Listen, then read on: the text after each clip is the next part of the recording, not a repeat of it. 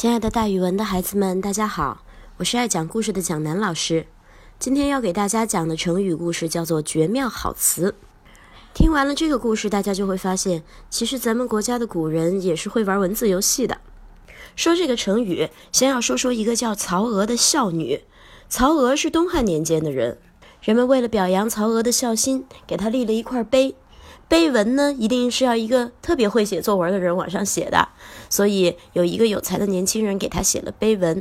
后面的人读了碑文之后，觉得碑文写得非常非常好，于是，在碑的背面刻了八个字来表扬这个碑文。这八个字就很奇怪了，刻的和你作文写得好一点关系都没有。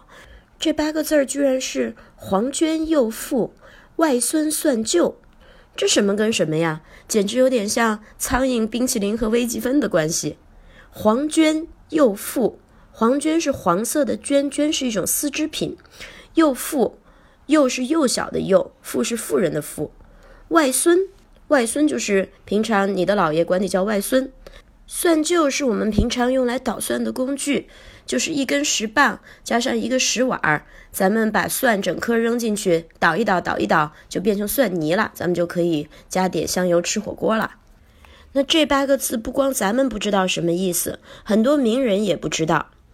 有一天，曹操和他的主簿杨修走到曹娥碑的附近，曹操看见路边有个曹娥碑，碑背上有八个字：“黄绢幼妇，外孙算旧。”曹操看不明白。而杨修已经懂了其中的含义。曹操说：“杨修，你不要说，不要说，让我自己想。”走出去三十里地，曹操才明白了其中的含义。大家猜怎么着？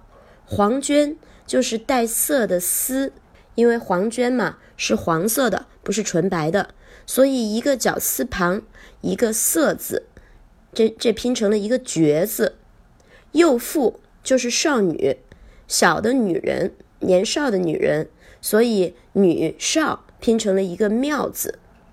外孙就是女儿的儿子，所以一个女字一个子字，拼成了一个好字。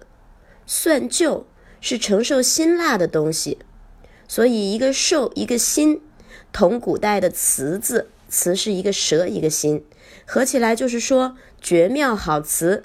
也就是说，在形容这个曹娥碑上。碑面上写的这个词是绝妙的好词，非常高超。后世呢就用绝妙好词来形容诗文的美妙和高超。后世呢大家也经常用黄绢诗歌，后世呢大家也经常用黄绢诗歌、黄绢语、黄绢字这样的形容来说字好、词好、诗歌好。所以一旦以后大家用到这样的词，孩子们别忘了今天蒋老师讲的故事，一定要听得懂哦。老师给大家举个例子吧。小明在家里面挠头写了三天半，终于写出一首黄绢诗歌，真是绝妙好词呀！好了，今天的成语故事就讲到这儿，咱们明天见。